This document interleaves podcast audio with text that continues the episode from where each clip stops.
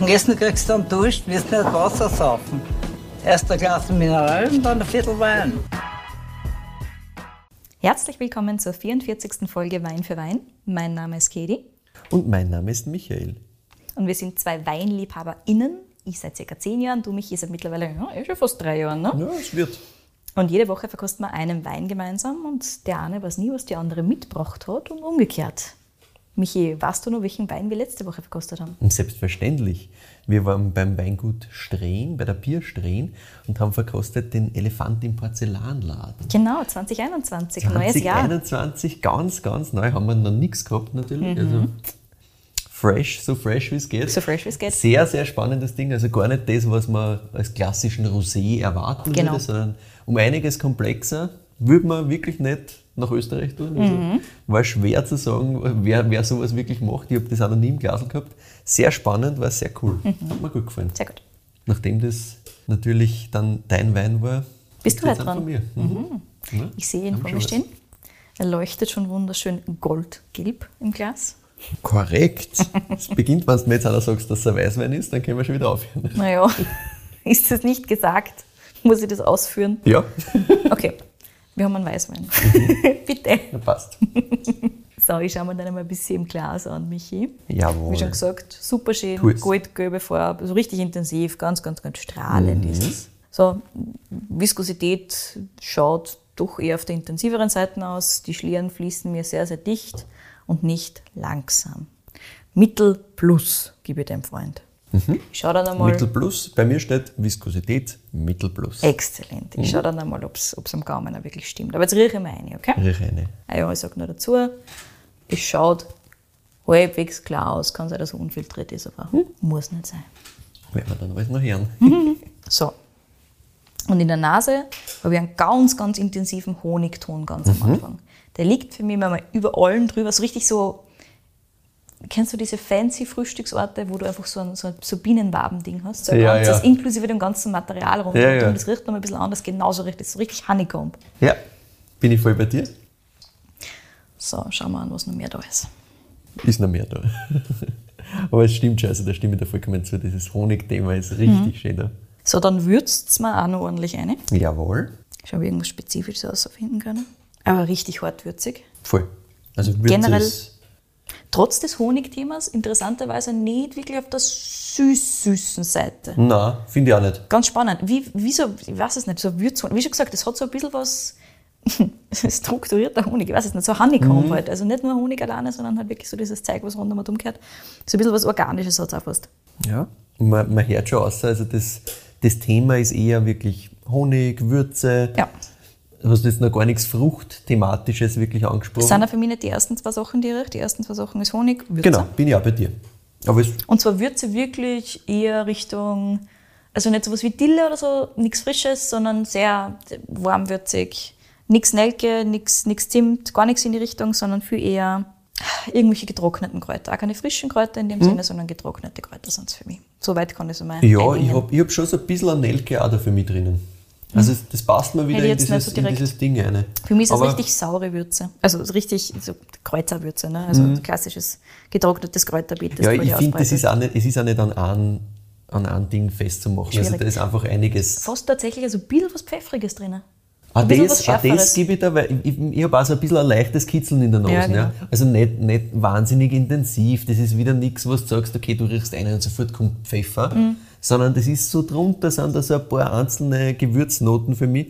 Und da fällt für mich eben Pfeffer eine, da fällt für mich sowas ein bisschen eben eher in was grüner, getrocknetes eine. Aber auch so ein bisschen Nelke. Aber das passt mir halt auch mit den restlichen Komponenten Mhm. da halt ganz gut auch zusammen, finde ich. So, und dann, ich finde, es hat trotzdem drunter liegen so ein bisschen irgendwas Fruchtiges, aber Ja. das Fruchtige ist sehr warm. Es ist jetzt nicht kühl in dem Sinne. Hm? Und es, wir sind eher bei irgendwas, ich versuche es irgendwie zu definieren, es ist relativ hart für mich, Ja. aber es ist schon irgendwas Spezifisches. Es ist ganz lustig. Vielleicht sogar getrocknet, so getrocknete Marillen oder sowas in der Richtung ist es für mich. Ich bin grundsätzlich einmal auf jeden Fall bei Gelb. Das ist so mein Ding. Also das ist, ob es jetzt Marillen, ja, ich tue mir auch, tue mir auch ganz schwer, das wirklich auszu... Ich finde wirklich dieses, dieses leicht herbe, was getrocknete Marillen haben, finde ich da wieder drinnen. Ja, von mir aus, ja. Ich konnte es nicht so, nicht so hundertprozentig festmachen. Aber ich finde, es ist grundsätzlich gelbe Frucht. Also ich Ja. habe eben so ein bisschen für mich auch aufgeschrieben mit diesem, mit diesem frischen Thema, was dass, dass man in die Richtung gelber Apfel auch fast geht. Aber es ist schwer definierbar, finde ich. Eher was, es ist nicht ganz Banane, aber eher sowas in die Richtung ist es für mich. Tatsächlich. Ja. Also mehr in die Exotik. Mhm. Gar nicht exotisch, exotisch, das passt mir auch nicht. Also es ist weder Papaya, noch ist es Nein, irgendein das finde ich nämlich auch nicht. Ne? Also ich finde, da sind wir schon eher bei, bei gelber Frucht von uns, aber Ja. Nein, wie schon gesagt, ich also nehme gern die, die Marille die getrocknete Marille passt mir sehr gut ein. Also wirklich die getrocknete, wie schon gesagt, wir sind da jetzt eher im, im wärmeren Bereich bei den Früchten, aber auch Voll. nichts arg. So ein bisschen was Zitrusiges auch. Mhm.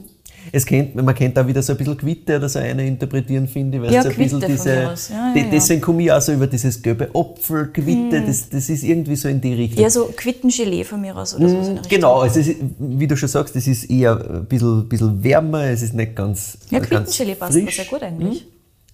Finde ich auch, Ja. aber das, das hat für mich mehr dieses Apfelige plus dieses ein bisschen ähm, Zitrische halt. Aber ja, Ja, das Zitrusthema, wie schon gesagt, definitiv da.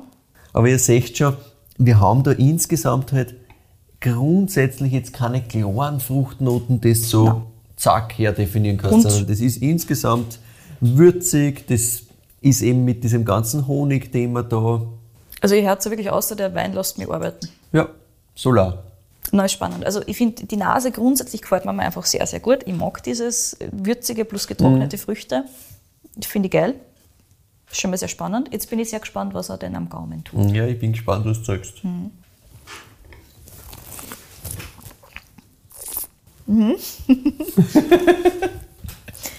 Geht schon gut. Ja, mhm, passt. Also, ganz am Anfang, an der Zungenspitze klassisch, hast eben dieses, dieses Honig, dieses Honeycomb-Thema, dieses Honigwaben-Thema. Ähm, das ist das Erste, was einer kommt. Du hast eine Säure, die sehr präsent ist durchaus. Die, zieht, die zieht das Ganze quasi dann nach hinten durch. Voll. Das gibt dem Shade and Drive, den es braucht. Der Körper ist trotzdem Mittel plus, also es ist nichts Schlankes. Yes, hätte ich genauso da gestehen. Wir haben, ich weiß nicht, was ich ihm geben soll, Alkohol 13, 13,5 plus minus. 13,5, vollkommen Sehr richtig, gut. ja. Also das, auch das, das, spür, das spürst du schon. Ja, ja, natürlich, Also das du spürst, da ist Alkohol da, das ist nicht ganz, nicht ganz easy. Mhm. Du spürst da hinten auch, ne? So, und am Gaumen jetzt nach dem Trinken erstens einmal lange da, Mhm. sehr lange da sogar. Länger als der, den wir zum Beispiel letzte Woche gehabt haben, von der Pia Strehen. Länger als so manche, die wir jetzt in letzter Zeit Ja, gehabt ja, haben. das ist wirklich, Es bleibt und bleibt. Und da, Michi, habe ich hundertprozentig meine getrocknete Marille. da, gebe ich im da, da Abgang da. Da habe ich auch, da hundertprozentig. habe ich auch stehen. Also, ich habe nicht stehen na getrocknete. Marille, ich habe stehen das Steinfruchtthema. Also da ist das wirklich für mich auch sehr, sehr präsent. Davor habe ich trotzdem auch so ein bisschen wieder dieses quittige Thema da. Quittengelee, da Aber, mittendrin irgendwo. ja. aber hinten nach habe ich das auch. Und Da ist wirklich, dieses Kräuterwürze-Thema, das, was du vorher auch schon angesprochen hast, für mich geht das da hinten auch so ein bisschen in diese medizinale Kräuterrichtung eher, was mir da überbleibt. ich finde, es ist tatsächlich in der Nase auch so ein bisschen dieser, dieser, dieser frische Hauch, den da manchmal so Mentholgeschichten Ja, genau. Hm? Voll. Also eh das, was, was, was, was so jetzt ein in der Nase kitzelt. in der Nase mehr als am, am Gaumen hinten nachher. Aber hin, ich, ich habe schon sowas, sowas irgendwie Ja, medizinalgrünes ähm, im Abgang drinnen. Hätte ich jetzt vielleicht nicht einfach so Ich konnte es gesagt, nicht, ich konnt's nicht, ich nicht auf irgendwas wirklich schreiben, aber Mhm. für mich spürt sich das hinten noch so ein bisschen so danach an. Ja. Na, bleibt lang da. Spannend. Voll. Cooles Ding. Ich nehme gerne einen Schluck, obwohl Ja, ich jetzt schon relativ viel definiert habe, aber ich will einfach noch was Nein, trinken. nein, es- das ist, das ist, gehört auch so. Da kannst einiges noch, können wir noch wahrscheinlich zwei Stunden drüber reden, muss ich auch ganz ehrlich sagen. Also das ist wirklich was, wo man viel drüber reden kann, weil da viel, viel Sachen da sind. Ja, als Standbite. Das Zitrusige hast finde ich, in der Nase ein bisschen mehr als am Gaumen tatsächlich. Beziehungsweise hast du das am Gaumen, finde ich, halt kürzer. Ja. Das kommt auch mit dem, mit dem Säurethema, spürst es Ja. halt, es kickt da halt einmal ein bisschen rein. Aber hinten nach bleibt dem eher dieses Trocknete, Steinfrucht, ja. dieses Kräuterwürze, dieses eben medizinale Würze und das bleibt und bleibt Mhm. und bleibt. So ein bisschen was fast Nussiges habe ich dann auch noch, aber das ist Ja, auch genau. nur so passt halt in dieses Aber das ist der klassische. Abgang von sowas, ja. Das Ja. ist im Normalfall, wenn ich irgendwas, wenn ich wirklich getrocknete, was weiß ich, Marün oder sowas in Richtung habe, so getrocknete Steinfrucht, dann habe ich ganz gerne mal diese Nuss auch dabei. Das sind so diese, diese Töne, die im Normalfall so ein bisschen Oxidation zuordnet. Also du hast einfach ein bisschen mehr Sauerstoff dabei, also eher oxidativer Ausbau war das für mich im Normalfall, wenn ich Nusston habe und so ein bisschen getrocknete Fruchtton habe. Und ja, mit oxidativem Ausbau ganz gerne mal Richtung Holz, wobei es nicht intensiv ist. Ich weiß nicht, was für Holz eher großes und eher, eher nichts Neues als irgendwas Altes. Äh, nix, ja, nichts Neues als irgendwas Altes. Ich finde Stimmt so, insgesamt ja. sehr, sehr spannend. Kann man gut vorstellen, dass das. So, die Frage ist, wie lang, gell? Die Frage ist auch, ist diese wunderschöne Farbe, die wir da haben, Mhm. ein bisschen ausbaubedingt auch oder ist es rein Rebsorten, weil ich weiß nicht, was bei uns in Österreich für Rebsorten so eine fesche Farbe macht. Ich habe gesagt, so ein bisschen Ausbau muss es auch Ja, sein. ja. Ja, Ansonsten mir schwer. Ist schon eine Kombination. Ist eine Kombination. Sehr gut. Hm, ja, das hörst du schon aus. Ich versuche gerade so ein bisschen zu erraten, Voll, in du welche Richtung erraten, wir gehen können. könnte. Wie schon gesagt, also Holzausbau haben wir schon mal abgehakt, das passt eh schon mal ganz gut. Ein bisschen Alterung muss dabei sein, das haben wir auch schon abgehakt. Das stimmt. Genau, also ich habe gesagt, der ist nicht mehr als zwei, zweieinhalb Jahre im Holz gewesen. Nein, nein. Keine Sorge. Genau. Haben Wunderbar. wir nicht. Haben wir nicht. Und ja, ansonsten ähm, dieses Honigthema und diese Kräuterthemen bringen mich ganz gerne mal Richtung Furmint, wo ich weiß, du magst den sehr, sehr gerne. Der Rest passt mir nicht hundertprozentig ein für einen Furmint, wobei der ist eh im Normalfall ganz gerne mal so ein bisschen mehr Richtung Blank Cam, weil so man kann sehr viel damit tun. Alkohol 13 bringst du wahrscheinlich auch zusammen mit dem Furmint. Ich glaube trotzdem nicht, dass da einer ist. Ist keiner. Ähm, ansonsten honigtechnisch, ich meine Gott, das ist ja so ein bisschen ausbaubedingt. Ne? Was haben wir denn noch drin? Getrocknete gelbe Frucht. Ich hätte gesagt, dass es reinsortig ist tatsächlich, obwohl ich nicht weiß, was es ist, aber Es ist ich denke, es ist reinsortig. Woher? Was glaubst du, wo das, wo das daheim ist? Dadurch, dass es relativ warm beieinander ist, aber halt auch oxidativ ausbaut und trotzdem so ein bisschen eine Frische hat, tue ich mir extrem hart dabei, das zu placen innerhalb von Österreich. Ähm, ich jetzt einmal, wo tue ich dich hin, mein Freund? hätte jetzt einmal, ohne überhaupt irgendwie drüber nachzudenken, ähm, eher ins Burgenland dann. Ich glaube, es ist fa- wirklich. Ich wollte gerade sagen, ich glaube, es ist falsch und es ist wahrscheinlich Nein, nein. irgendwas Niederösterreich. Nein, nein. Burgenland. Aber, man, Gut. Niederösterreich, Burgenland Ja. sind Sachen, die sind gar nicht so weit voneinander entfernt. eh, trotzdem. Ja, Gut, passt schon. Na wunderbar, wenn es im Burgenland benannt äh, daheim ist. Und ich hätte jetzt, ah, wo tue ich hin, mein Freund? Ich nehme noch einen Schluck. Nimm einen Schluck, Ich erkaufe mir bedingt. kaufst der Zeit sicher. Ist schon sehr gut, da hat man schon recht. Ist schon leibend, ja. Boah, das reinsortiges Fuck. Ich weiß nicht, aus welchen Rebsorten du dir sowas basteln kannst. Es sind ein paar, die möglich waren. Hm. Was immer geht, was du sowas draus bauen kannst, glaube ich. Aber Burgenland ist schwierig. Ich kann sonst gerne Ja, auflösen. lass mal noch ganz kurz Zeit. Mm, ich kann mir vorstellen, dass man sowas vielleicht bauen kann aus ähm, Chardonnay. Bei den anderen Burgunder-Rebsorten weiß ich nicht, ob das geht, weil der Weißburgunder, wobei diese Nussigkeit, die ich so gern suche, wenn ich Richtung Burgunder-Rebsorten und ein bisschen gealtet gehe, war da auch gegeben, aber der Rest passt mir nicht wirklich zum Weißburgunder. Beim Weißburgunder suche ich mehr florale Geschichten, aber ich glaube, dass man sowas theoretisch auch bauen kann draus, ich weiß es nicht. Ich kann die grundsätzlich einmal beruhigen. Es ist weder Chardonnay noch es ist Weißburgunder. Sehr gut. Darf ich auflösen? Bitte. Ich möchte mit einem Zitat des Winzers starten, Wunderbar. ähm, der das Ding macht. Gimme. Der sagt, das kann es da nicht so schmecken in der Blindverkostung wie andere Weine, wie ein Chardonnay oder ein Weißburgunder. Der sagt da kein Sortenbild, sondern einfach so klar wie möglich die Herkunft. Ist der Welschriesling? Nein, nein. Das ist ein Neuburger. Ah, ja, auf das war jetzt nicht gekommen, aber es war logisch gewesen für, fürs Burgenland. Ja. Wir sind heute wohl bei der wichtigsten Persönlichkeit, was diese Rebsorte angeht im Burgenland. Und zwar beim Erwin Tinhof. Tinhof! Ja, auf das war ich nicht gekommen, aber macht sind Sinn. in, in Trausdorf an der Vulka, direkt Kilometer südlich vom, von Eisenstadt, von der Mhm. Landeshauptstadt des Burgenlands. Leiterberg. Mhm. Deswegen habe ich vorher auch gesagt, Niederösterreich, Burgenland, das ist ja nicht so So weit. weit ist ne? nicht auseinander weg, ja. Ähm, und ja, der Erwin Dinhof steht für die Rebsorte Neuburger wie Mhm. wahrscheinlich nähernd sonst oder wie nähernd sonst. Das Mhm. ist nicht einmal wahrscheinlich, sondern das ist so. Im Glas haben wir den Neuburger Ried Golden Erd aus dem Jahr 2017. Schaut also so aus, wie er heißt. Wunderbar. Richtig, ja. Und bevor wir jetzt zum Wein dann kommen, starte ich heute mal mit der Geschichte von Erwin Dinhoff. Das heißt, ich mache es wieder mal anders. Und zwar, die, die Familie Dinhoff ist schon ewig in, in der Gegend, also rund um, rund um Eisenstadt da. Und die haben immer eigentlich Landwirtschaft und Weinbau gemacht. Ja, das war ein Thema. Landwirtschaft im Sinne Ackerbau, Ackerbau in den Ebenen und dann an den Hängen vom Leitergebirge war eben das Thema Weinbau. Äh, Das Ganze geht über elf Generationen, also wirklich lang. Lang, ja. Und bei einem in der Familie hat es eigentlich immer Rot- und Weißwein gegeben. Wir wissen ja, das Rotweinland Burgenland, das ist ja erst relativ spät gekommen, dann Genau. in die 80er mit dem Zweigelt und dann auch Weinskandal, dann noch stärker mit den ganzen internationalen Rebsorten. Davor viel Weißwein haben wir gehört beim, beim Hannes Schuster einerseits in Folge 31 Genau. und auch beim, beim Stefan Wellanschitz natürlich Kolfog, Folge 12. Und diese lange Familientradition, die wir da eben haben bei den Tinhofs, ist eben unter anderem ein Vorteil für den Erwin Tinhoff, weil die haben einfach gewusst, wo die besten Weingärten sind und viele davon waren eben schon seit Generationen in Familienbesitz. Und aber gleichzeitig muss man auch dazu sagen, richtig spannend wird das Thema Weinbau in der Familie erst dann mit Erwin Tinhoff selbst. Ah ja. Weil Generationen davor war das immer so, ja, Weinbau, die haben schon Weinbau betrieben, aber sie haben die Trauben halt dann weiterverkauft.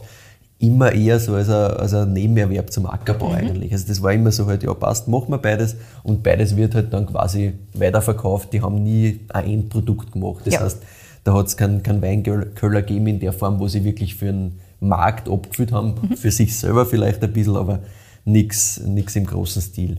Und der Vater vom Erwin Tinhoff ist sehr früh gestorben. Der Onkel hat dann die Weingärten übernommen und das ist auch so ein Thema in der Familie. Also das ist kein, kein ganz klassisches, ja passt immer der Sohn übernimmt, sondern die Familie ist groß und da übernimmt immer irgendwer, wer irgendwen interessiert und irgendwer hat das immer weitergeführt und deswegen gibt es das seit, seit elf Generationen. Ja. Ja, eben immer dieses Traubenmaterial verkaufen, kein Verkauf als, als Weingut Tinhof, das hat so bis zum Erwin Tinhof eigentlich nicht gegeben.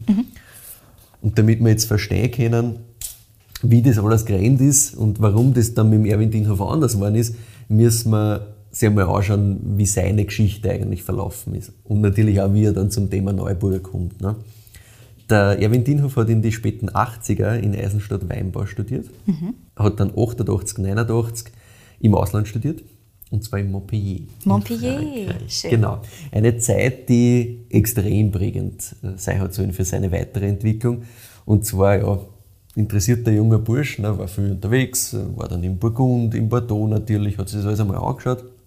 Dann auch im Languedoc-Roussillon und da bei Dumas Gazac. Und der Name hin Mas de Dumas Gazac, sagt er vielleicht was? Aimé Gubert. Sagt er nichts. sagt man nichts. Gubert sagt nichts, okay. Das ist eine absolute Legende, ist vor ein paar Jahren gestorben und der gilt als der Winzer, der das Languedoc wirklich auf dieses Weltklasse-Niveau überhaupt erst gebracht hat. Davor war das einfach nur, ja, halt Wein, aber nicht Man muss ja spannend. dazu sagen, auch heute in der klassischen Weinwelt gilt es noch komplett als Komplett, ja. Aber er war der Einzige, der da wirklich als erster mal Weltklasse Wein von dort gemacht hat, das am Schirm gebracht hat. Und man kennt ihn auch von einem gewissen Robert Mondavi. Mhm. Der sagt da natürlich was. Den kennt man, weil er seine Geschichte mit, er ist einer der größten Produzenten in Amerika gewesen. Yes. Äh, Napa Valley, Large Scale, riesiges Ding, ganz, ganz groß. Und der wollte sie im Languedoc einkaufen. Und der liebe Aimé Gubert war dagegen, hat dagegen angekämpft und das hat ihm so ein bisschen auch einen zusätzlichen Fame gebracht. Da gibt es ein paar Dokus drüber und so Späße. Also wir merken, das ist ein Typ gewesen, der sehr auf ehrlichen Weinbau gesetzt hat, gegen diese komplette Globalisierung, Massenmarkt, ganz für Qualität und so weiter. Und ja, der Erwin Dinhoff hat genau die Dinge da kennengelernt. Der Aimé Gubert war sicher sowas wie ein Mentor für ihn, hat ihn extrem bestärkt in diesem gegen Mainstream-Denken, das er damals schon gehabt hat. Und das sagt er auch selber von sich. Ich war nie der Typ, so, der Mainstream gemacht hat, das war ich einfach nicht und das will ich nicht sein. Und auch diese Qualitätskomponente kommt genau von dort. Und zwei weitere Sachen hat er noch mitgenommen aus der Zeit. Und zwar einerseits, dass er nie das machen will, dass er Rebsorten, die halt in Frankreich funktionieren, kopieren will und in Österreich machen will. Das wirst du nicht so hinkriegen. Da wird er immer nur was hinten nachrennen. Warum soll er jetzt was, was dort saugeil gemacht wird, warum soll er das mitnehmen und in Österreich auch irgendwie machen? Also, das hat, war ihm in Frankreich klar und das hat er auch gesagt, das hat damals auch jeder deppert gefunden dort irgendwie. dass man halt diese Rebsorten dann einfach auf der ganzen Welt macht und die haben das auch damals schon spannender gefunden, wenn du was Eigenes gemacht hast. Also, das war für ihn, für ihn sofort klar. Und muss man halt auch dazu sagen, zu einer Zeit, Anfang 90er, da in Österreich ist gerade das Thema eben aufgekommen, internationale Rebsorten. Da ist das Französische ganz- Rebsorten, ganz. Galore. Merlot, Cabernet, Mhm. Chardonnay, das war gerade das Thema. Und er hat da in Frankreich irgendwie mitgekriegt, das ist nicht leibend und hat auch gemerkt, nein, das will er auch gar nicht machen, weil so geil kriegt er das ja bei uns sowieso nicht hin. Und das zweite wichtige Thema war das der Kultur. Weil er sagt, in Frankreich ist Wein immer Wein. Nicht mehr, aber auch nicht weniger. Und das war was, das hat sich bei ihm extrem einbrennt. Ja. Also du kannst einmal äh, Chateau Petrus aus einem Gurkenglasel trinken, aber wenn die Flaschen um 5.000 bis 6.000 Euro heute gehandelt wird. Ne. Das ist einer der teuersten Weine, die es es überhaupt gibt. Aber um das geht's nicht. Es geht darum, dass der Wein geil ist, das wird geschätzt, das wird zelebriert, aber er wird nie über das erhoben, was er ist, nämlich Wein. Punkt. Und das war so diese zwei Sachen, die hat er mitgenommen. Jetzt kommt er zurück, ähm, 89 aus Frankreich, mit ganz klaren Zielen. Er will Wein machen, wie er bei uns gemacht gehört. Er will diese Weinkultur in Österreich stärken und prägen, gleichzeitig nicht auf irgendwelche Hypes aufspringen und nichts kopieren. Er will sein eigenes Ding machen. So. Auch das Thema, was der damals war das ja so, ja, wir schreiben Doppelbarrik drauf und wir schreiben drauf, welches, welches Holz das ist und so. Und er hat gesagt, das hat er halt kennt damals schon, weil das hat bei uns da schon angefangen. Und er hat das halt dann in Frankreich erzählt und die haben ihm gefragt, ob er einen kompletten Vogel hat. Also das, das wird da nie wer machen. Verständlicherweise. Klar, gutes Holz, natürlich. Aber über das Holz reden, nix. Wann dann Terroir, wann dann Wein, sicher nicht übers Holz. Also auch was ganz, ganz Prägendes, Wichtiges für ihn. Ja, und dann schreibt er im Jahr 1990 seine Diplomarbeit über die Weißwein-Rebsorte. Neuburger. Na, Welschriesling, aber Schade. nice try. Aber er übernimmt im Jahr 1990 auch die Weingärten vom Onkel. Da sind wir bei so 4,5, 5 Hektar gewesen damals. Aber ich finde es auch spannend, dass er über einen Welschriesling geschrieben hat in den 90ern. Ja, ja, also du siehst schon, das ist einer, der nicht, absolut nicht irgendwas mit dem Mainstream zu tun hat, sondern komplett Interesse an diese autochthonen Rebsorten, an die Sachen, die immer da waren. Ja. Also das haben wir eh beim, beim Hannes Schuster, beim, beim Stefan Wellernschitz Ja, auch so ein ja, bisschen gehört. Und das ist halt same, nur einfach ein bisschen früher. Und er übernimmt eben 1990 von seinem Onkel, das war nach dem Weinskandal, ne? jeder setzt auf internationale Ja. Rebsorten. Was macht der Erwin Dienhoff? Er sagt, na, pff, wir haben, ich mache das, was wir immer gemacht haben, wir haben Neuburger immer gehabt, da fängt es an. Blaufränkisch, St. Laurent, ein bisschen an Weißburgunder, weil den hat es auch immer in der Gegend Ja. gegeben. Und das war's, er macht jetzt sicher nicht irgendwas Internationales, das interessiert ihn überhaupt nicht. Und das ist auch, hat er halt im, im Gefühl gehabt, so quasi, und, und gemerkt aus Frankreich, in diesem internationalen Blick ist das auch jetzt nicht unbedingt spannend. Klar, Massenthema ja, aber das interessiert ihn nicht. Neuburger hat es damals mehr gegeben noch in den 90ern? Komme ich, komm ich gleich drauf. Wunderbar. Ich mache dann einen Exkurs zum Neuburger selber. Sehr gut. Es hat viel mehr gegeben. Zum Vergleich auch noch von der Größe vom Weingut Dienhof selber. Wir haben gesagt, wir starten da 90 mit 4,5, 5 Hektar. Heute sind wir um die 18 Hektar. Ungefähr 50% rot, 50% weiß. 6 Hektar Blaufränkisch, 5,5, 6 Hektar Neuburger. Also das sind die zwei Sorten. 5,5, 6 Hektar Neuburger das ist wirklich Richtig viel, viel. wenn man es jetzt betrachtet, was sonst so Leute mit Neuburger machen, weil das, das rennt früher mal irgendwo ein bisschen mit. Ja, genau. Das war's. Zwei Hektar haben wir noch Weißburgunder und dann haben wir eben so ein bisschen St. Laurent, ein bisschen an Zweigel, ein bisschen an grünen Veltliner stehen. Ja, du siehst, da hat sich jetzt auch nicht viel geändert über das. Also er ist bei seinen Rebsorten geblieben und übernimmt jetzt 1990, besinnt sich jetzt auf diesen Neuburger und du fragst dich, ja, warum jetzt Neuburger? Genau. Und er sagt, naja, das war einfach immer schon da, das war in der Familie immer Thema, mit dem haben sie immer gearbeitet. Die Rebsorten gehört daher, wird irgendwie nicht so richtig ernst genommen, ne, weil es gibt, oder es hat gegeben, sagen wir so, viel Neuburger in Österreich eigentlich, relativ viel. Heute gibt es nicht mehr so viel, das gar nicht auch so viel, ja. Und deswegen hat er gesagt, ja, das ist spannend und das ist eine Rebsorten, mit der man extrem dieses Thema Terroir, dieses Thema Herkunft zahlen kann. Hat er ihm taugt, hat er sich voll draufgesetzt. Gut, Exkurs Neuburger. Yes. Wir haben erst vor kurzem gehört, dass der Neuburger ja auch eine Kreuzung roter Veltliner, ne? das haben wir vor zwei Folgen, vor zwei Genau. Wochen gehabt, und Silvaner ist. Und die Rebsorte ist in Österreich so ein bisschen in Vergessenheit geraten, sagen wir mal so. Aktuell haben wir so circa 260 Hektar ganz 260 Österreich. doch noch. Okay. Ja, wir haben in der Wachau hast noch viel. Wirklich? Ja, ja, Wachau ist Neuburger ganz, ganz starkes Thema. Ich habe das, glaube ich, nur ein einziges Mal gehabt, dass ich in der Wachau einen Neuburger gehabt habe und das war beim Nikolaihof. Und ich mir gedacht, das war eine komplette Ausnahme. Nein, nein, Interessant. ist ein, ist ein Wachau-Thema zum Beispiel ähm, Spitzer Graben. Ganz viel Ah, da Neuburger. hinten drin. Mhm. Weil schwierig, weil der Neuburger eben, das kommen wir eh gleich noch, sie grundsätzlich leicht tut, dass er reif wird. Ja. Also, Wachau, Thermenregion ein bisschen und eben Leiterberg. Mhm.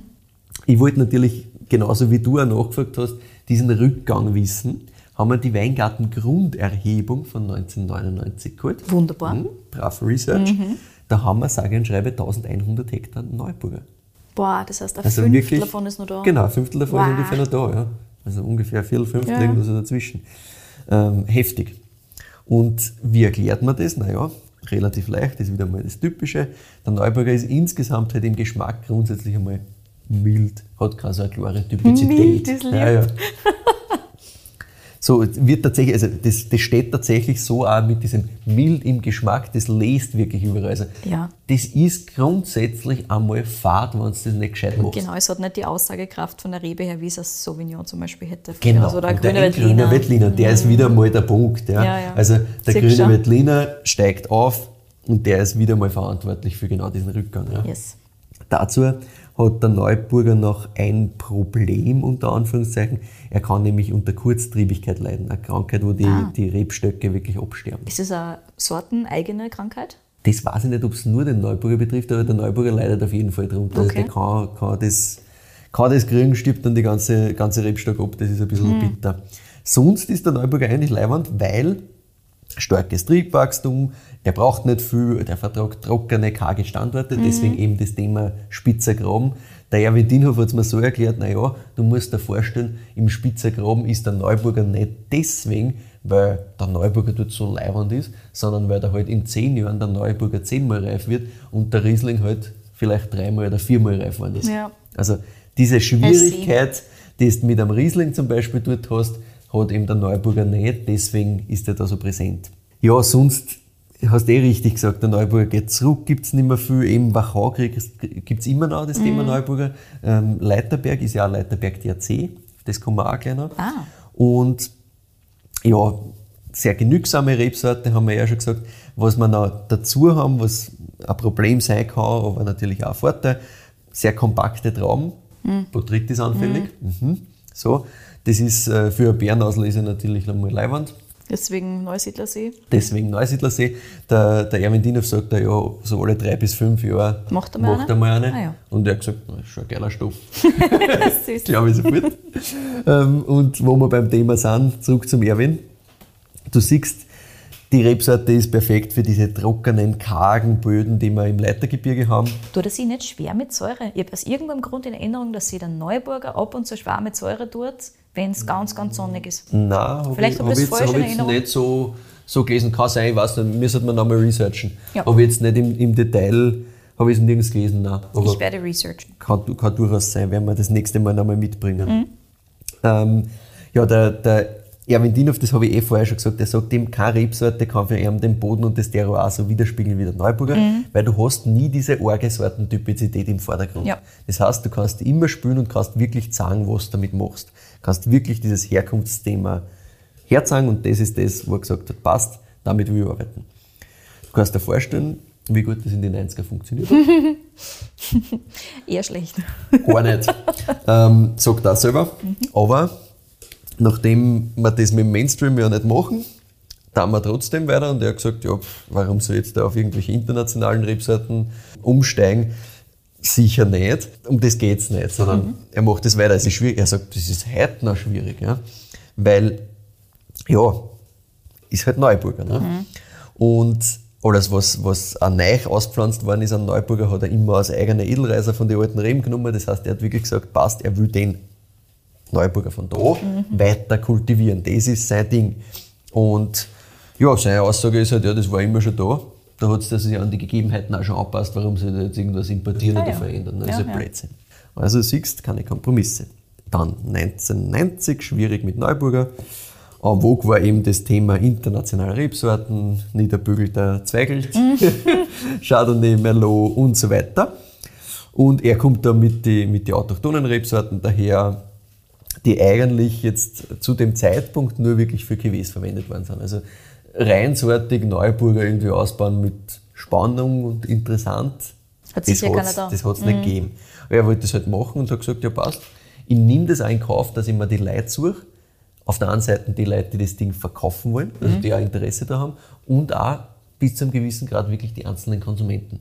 Also er hat wirklich gesagt, ja, ich habe mir theoretisch meine Kunden auch wirklich gesucht, weil den Markt hat es nicht gegeben. Und da wieder ein Originalzitat, was ich sehr, sehr schön gefunden habe. Er hat gesagt, ja, weil wer greift schon freiwillig zu einem Neuburger?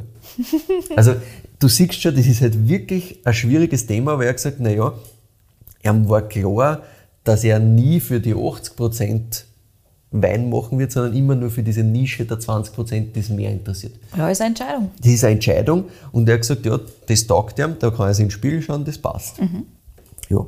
Er sagt, er hat selber immer am Markt vorbei produziert und vorbeigearbeitet, das ist ihm klar gewesen, aber mit seinem internationalen Blick hat er gesagt, ja, warum soll ich jetzt kurzfristig einen leichten Weg gehen, wenn ich den schweren langfristig gehen kann, der für mich der viel, viel sinnvollere ist und für mich einfach diese, diese Sachen, die ich machen will, nämlich dieses wirklich in Vordergrund stellen von dem, wo ich arbeite und gleichzeitig einfach das weiter kultivieren, was da immer gemacht worden ist. Das ist ein ganz wichtiges Thema, merkst, wenn du mit dem redest, dass ihm das extrem wichtig ist, dieses Weitertragen von diesen. Traditionen und Sachen, die da immer da waren. Das ist halt eine ganz andere Form von intrinsischer Motivation, die dir halt von außen keine Komplett. Bestätigung geben kann. Genau, genau. Und was ihm schon eine gewisse Bestätigung gegeben hat, war dann 2002 hat er die Gruppe Leiterberg ins Leben gerufen, unter anderem mit dem John Nittenhaus zum Beispiel. Und da ist dann langfristig eben das Leiterberg DRC daraus geworden. Ah ja. Und da ist er schon sehr stolz drauf, dass der Neuburger da eben drin ist im Leiterberg Ich ja DRC. nicht gewusst. Und zwar Ich glaube, ich hätte es einmal gelernt, aber ich ja, habe es nicht gewusst. Hast sicher mal gelernt, aber jetzt, jetzt war es das wieder. Yes. Und zwar wirklich drin, weil in der Wachau, da haben wir jetzt ja auch DRC. Ja. In der Wachau ist es so, das ist ja auch wieder nach Gebietswein, Ortswein, Riedenwein Ja, quasi organisiert. Und du hast den Neuburger zwar als Gebietswein, Ortswein drinnen, als Aber Riedenwein nicht. Riedenwein. Genau, da haben sie ihn rausgekegelt, da ist nur Riesling und, und grüne Veltliner drinnen. Aber ist auf jeden Fall, ist auf jeden Fall dort auch ein starkes Thema. Aber Spannend. bei Leiterberg DRC haben sie das durchsetzen können. In Wirklichkeit hat er das halt durchsetzen Ja. können, weil es Ja. seine Sorte war. Als ob er Und er sagt halt, ja, das Leibende ist, du hast halt jetzt da dann mehr junge Winzer, die sich dieser Rebsorte auch annehmen, weil klar, mit diesem ganzen DRC-System, egal wie man jetzt drüber denken möchte, was jetzt gut und was jetzt schlecht ist, beiseite geschoben, aber natürlich habe ich eine gewisse Stabilität, dass ich sage, ja passt, wenn ich jetzt anfange mit einer Rebsorten, dann bin ich irgendwo in einem Qualitätslevel drinnen, das für den Konsumenten auch greifbar wird. Und nicht, ich mache jetzt was ganz Verrücktes, weil es halt da nicht viel davon gibt. Ne? Was halt natürlich für anfangende ähm, Winzerinnen und Winzer auch nicht so schlecht ist. Ja, ja der, der Erwin Dinhoff sagt, insgesamt ist das natürlich Leihwand gerade, weil die Konsumenten wollen ja mehr regional, wollen was wirklich von da und Neuburger ist halt was zutiefst Österreichisches. Also das ist schon was, was, was im Moment ihm entgegenkommt oder wo er sagt, das ist jetzt einfacher als wie in den 90er. Es ist immer noch schwer. Keine Frage. Also das ganz klar, er sagt, schwer war's, schwer ist. Also weil ich gesagt habe, ja okay, damals wird das schwer gewesen sein, wie ist das heute, weil heute bringt man halt Tienhof und Neuburger ist schon, das bringt es sofort Bringt's zusammen. in Verbindung, Ja. ja. Aber er sagt, nein, nein, schwer ist immer noch. Aber es wird halt ähm, insgesamt ein bisschen spannender über diesen Regionalitätseffekt. Gleichzeitig sagt er, ein Massenprodukt wird ein Neuburger nie sein. will Das aber nicht sein. Ne? Richtig, will er nicht sein. Aber das geht auch gar nicht, weil er sagt, ja, der funktioniert nur leibend, wenn er halt sehr, sehr individuell und komplex ist. Das heißt, er Sonst braucht viel Arbeit, er braucht viel Zeit. braucht viel Arbeit, braucht viel Zeit, braucht wen, den das interessiert Ja. und braucht auch wieder einen Konsumenten, der sich damit beschäftigt. Weil als den klassischen Massenwein wird sich das halt nie ausgehen, abgesehen von eben dem milden Neuburger quasi, also dass es halt dann fad wird. Der milde Ja, ja. ja, stirbt. Und dann haben wir auch noch ein bisschen darüber diskutiert mit, mit klimatischen Bedingungen. Weil das kommt dem Neuburger grundsätzlich ja entgegen, dass der ein bisschen trockener wird. Also der Neuburger hat da jetzt nicht so das Problem, wie wir mit anderen Rebsorten in Zukunft haben werden. Aber das, trotzdem sagt er ja, das wird ein Nischenprodukt bleiben. Und das macht ihm auch nichts. Er hat gesagt, ja, reich wird er in dem Sinne mit, mit Weinbau nicht werden, weil das wirst nicht grundsätzlich, wenn du so die Sache angehst. Natürlich, was ist Reichtum, ja, auch in Frage gestellt.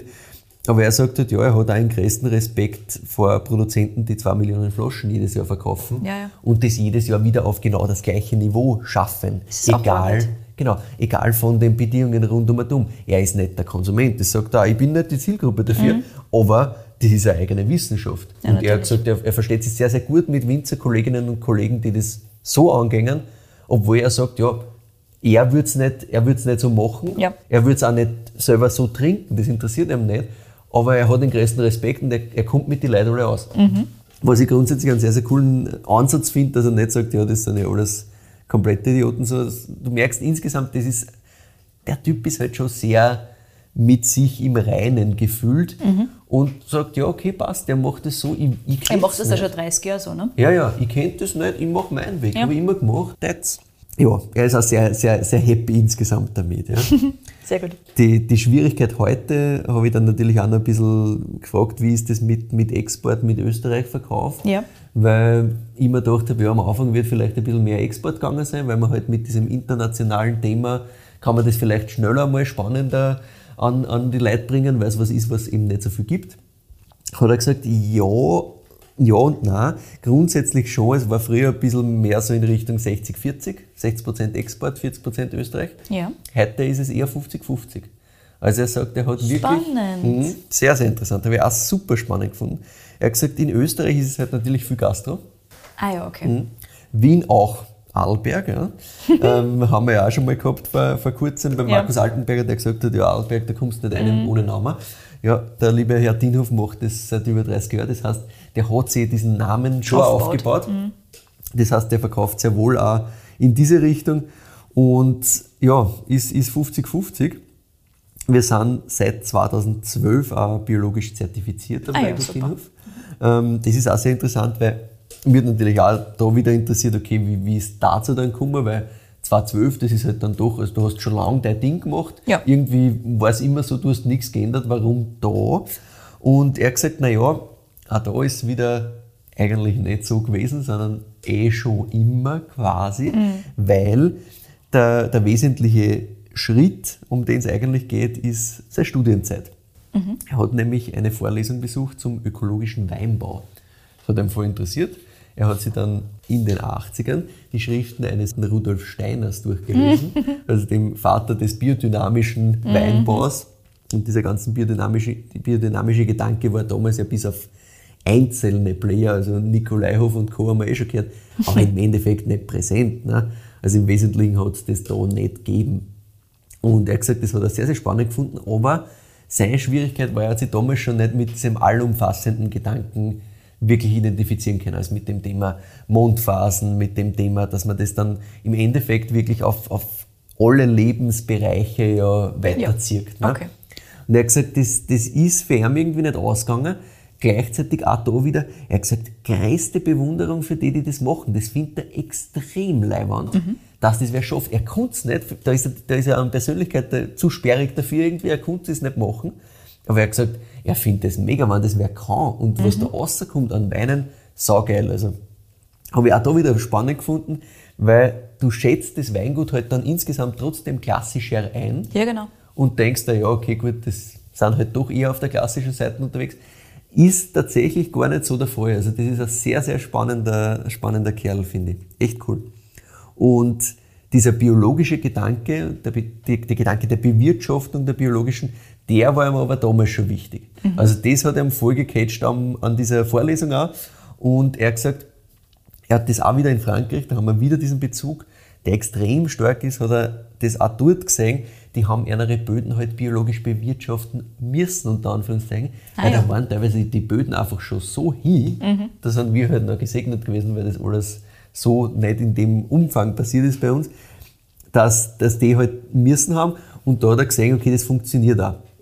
Und er hat dann insgesamt in der Praxis sehr, sehr lang viel biologische Aspekte umgesetzt und sehr nahe an dem biologisch Bewirtschaften gearbeitet und hat dann ähm, 2009 gesagt, okay, passt, ich möchte es wirklich umstellen. Mhm.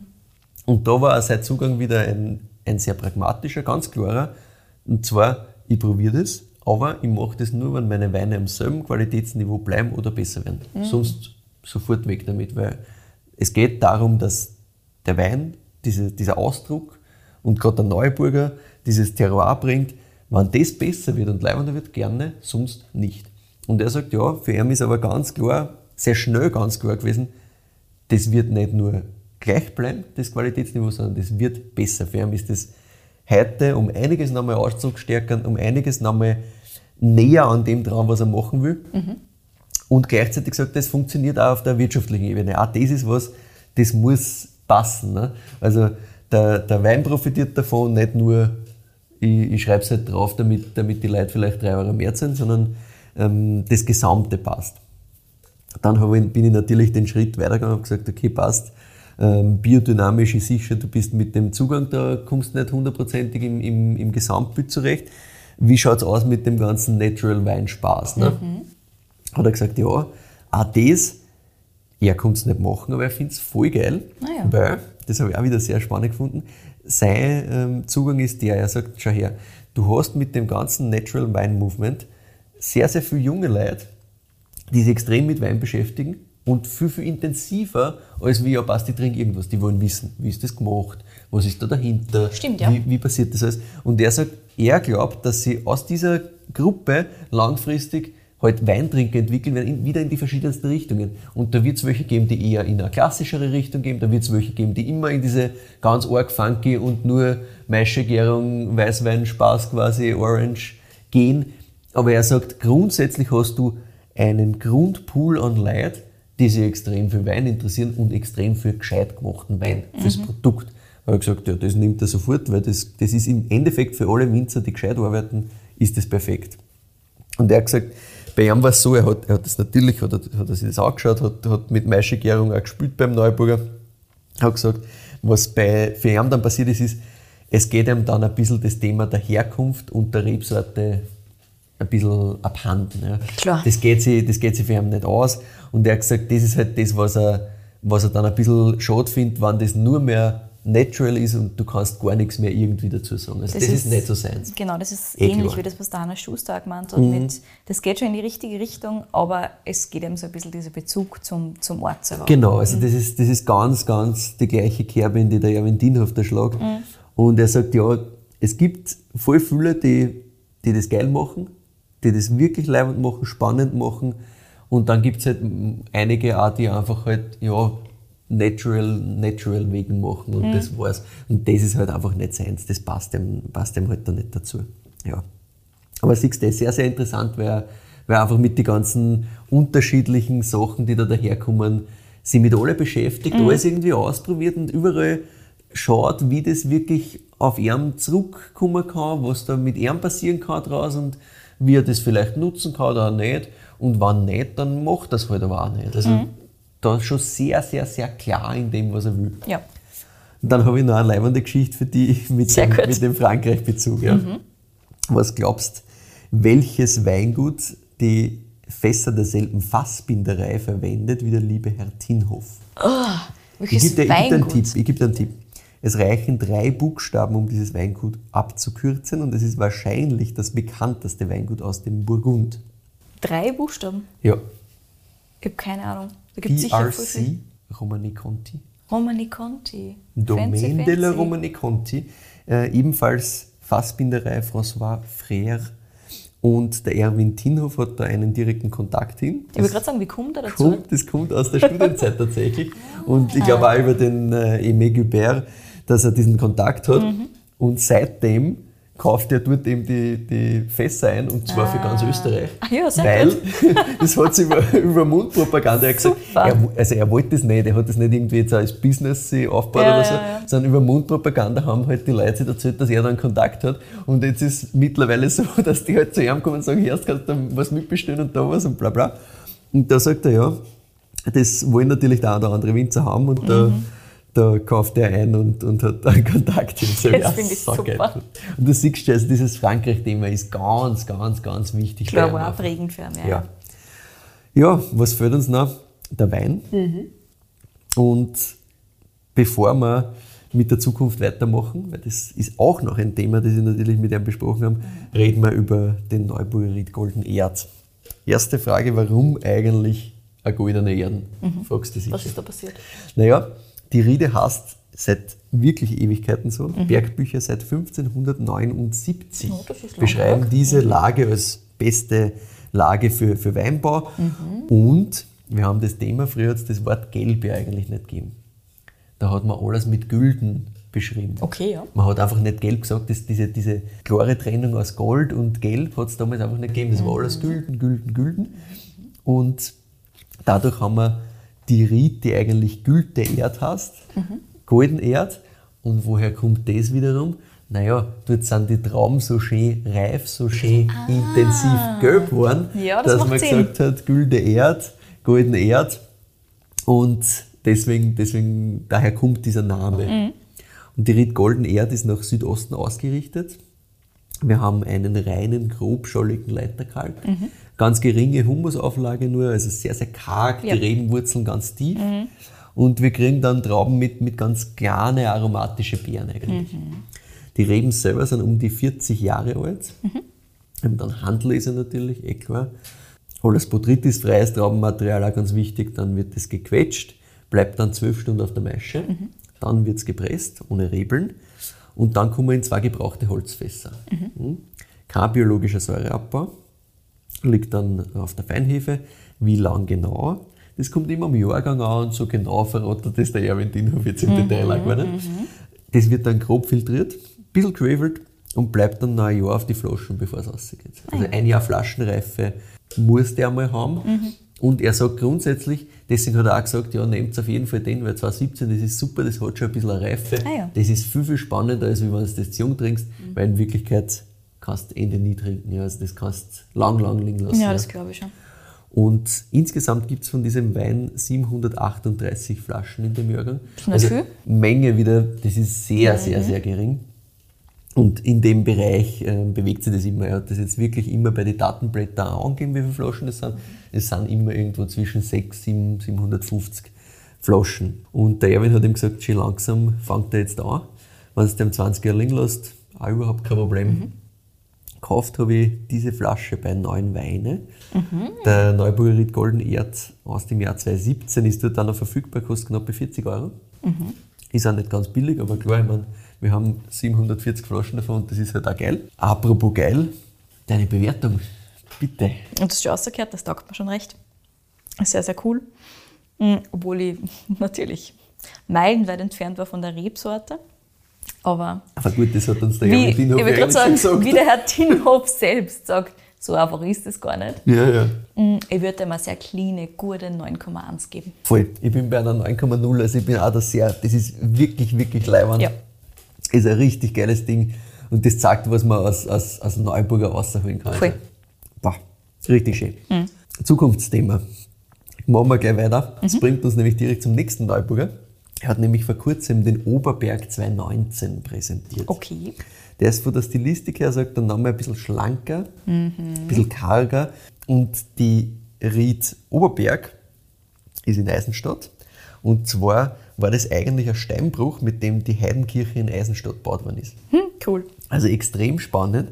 50 ähm, Jahre alte Reben. Der Erwin Dienhoff hat als einziger dort diese Lage, also Monopol auf die Lage und hat da jetzt das erste Mal einen eigenständigen Neuburger draus gemacht. Wo ist das davor hingegangen? Das ist davor, glaube ich, in eine von den von die, ähm, Basisvarianten quasi nur gegangen.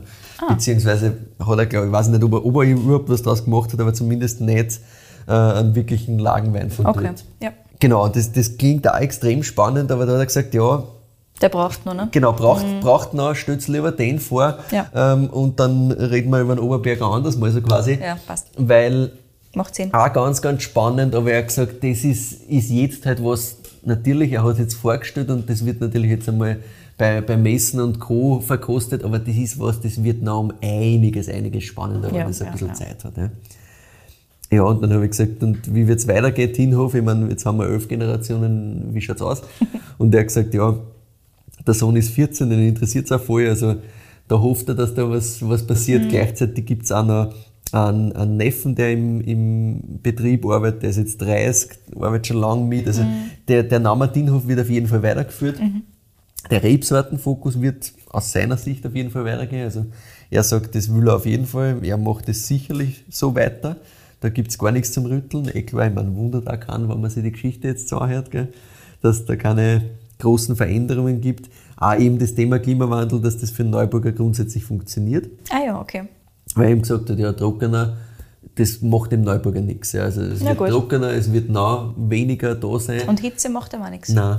Also zumindest nicht so. Müssen wir schauen, ob das mit dem, mit dem Säurethema, ob ja, man da genau. irgendwie aufpassen muss. Aber ich glaube glaub eigentlich nicht. Mhm. Aber das werden wir, werden wir ihm dann nachreichen.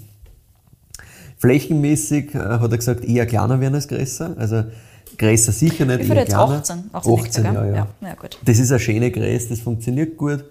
Und er hat gesagt, sie geben jetzt gerade ein paar Weingärten eben zurück, das, mhm. das Pacht gehabt haben, wo es ihm halt nicht so hundertprozentig taugt. Und er hat gesagt, bevor er das jetzt irgendwo in die Einstiegsweine mit einnimmt, macht ja. er lieber ein bisschen weniger ja. insgesamt und fertig, das passt schon.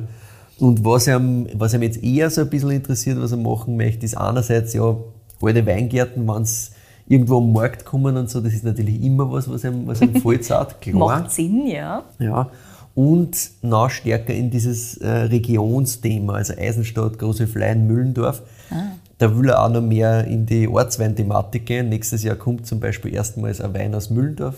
Mhm. Und die Urtinhofs kommen eigentlich aus Müllendorf. Also du siehst auch da, dieses historische, diese Geschichte ist ganz, ganz ein starker Treiber. Lustig, wie beim Hannes Schuster. Ja, ja, wieder, voll. Das wiederholt sich Es ist wirklich so. Hannes Schuster nur eine Generation davor quasi. Also ganz, ganz, ganz, ganz spannend. Ja, cool zu und hören ja, ich, ich möchte abschließen mit einem wunderschönen Zitat, das auch wieder den Menschen Erwin Dienhoff ganz gut beschreibt, mhm. nämlich, es kommt eher auf uns zu, erzwingen kann man nichts. Schön. Ja, das Wunderbar. war meine, meine Geschichte zum Weingut Dienhoff und zum Erwin Dienhoff, einen Typen, den man halt mit Neuburger in Verbindung bringt wie keinen anderen mhm. und der eine sehr, sehr spannende, lässige Persönlichkeit ist, muss ich sagen. Ja, sehr, sehr cool. Ja, cooles Zitat zum Schluss, optimales Ende und spannende Geschichte. Und ich habe nur an der Oberfläche gekratzt vom Erwin Dienhoff. Bis jetzt habe ich mich relativ wenig mit ihm beschäftigt und finde es das super, dass du mir jetzt die Geschichte da so ja, präsentiert ja, ich, hast. Ich hab, man findet online, sie haben eine Website, da erzählen sie natürlich ein bisschen und so. Mhm. Und da merkst du schon, wie das daherkommt und was einer wichtig ist quasi. Im Endeffekt, wenn du das erste Mal overscrollst, steht einfach nur mal, ja, Neuburger, das ist unsere Rebsorten, Punkt. Mhm. Also das ist schon sehr klar. Aber sonst ist halt natürlich eine klassische Website und sonst findest du jetzt ja, hin und wieder mal da was, dort was, aber jetzt nicht, auch nicht so viel. Ja. Und das war sehr, sehr spannend. Also ich war überrascht, wie sich das alles entwickelt, äh, entwickelt hat, mhm. auch mit diesem ganzen Frankreich-Bezug. Super, super spannend. Ja. Und sehr, sehr cool, mit was für Leute da überall ja, ja, das zusammenkommen. Das ist natürlich witzig. Schon geil, ja. Ist ja klar. Dann sind wir am Ende unserer Folge angelangt, lieber Michi. Wunderbar.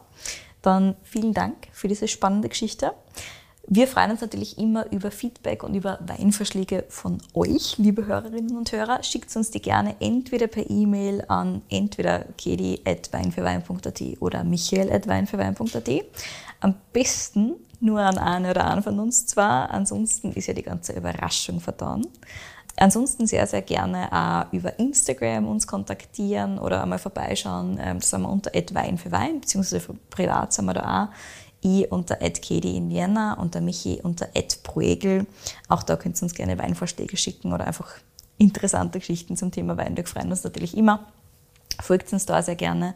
Folgt uns gerne auf Spotify und auf Apple Podcasts. Da könnt ihr uns auch mittlerweile bewerten. Auch darüber freuen wir uns immer sehr natürlich. Ja, und auf unserer Website weinfürwein.at bereiten wir euch immer eine Zusammenfassung der Episoden mit Verkostungsnotizen und Co. vor. Schaut gerne vorbei. Danke fürs Zuhören und bis zum nächsten Mal.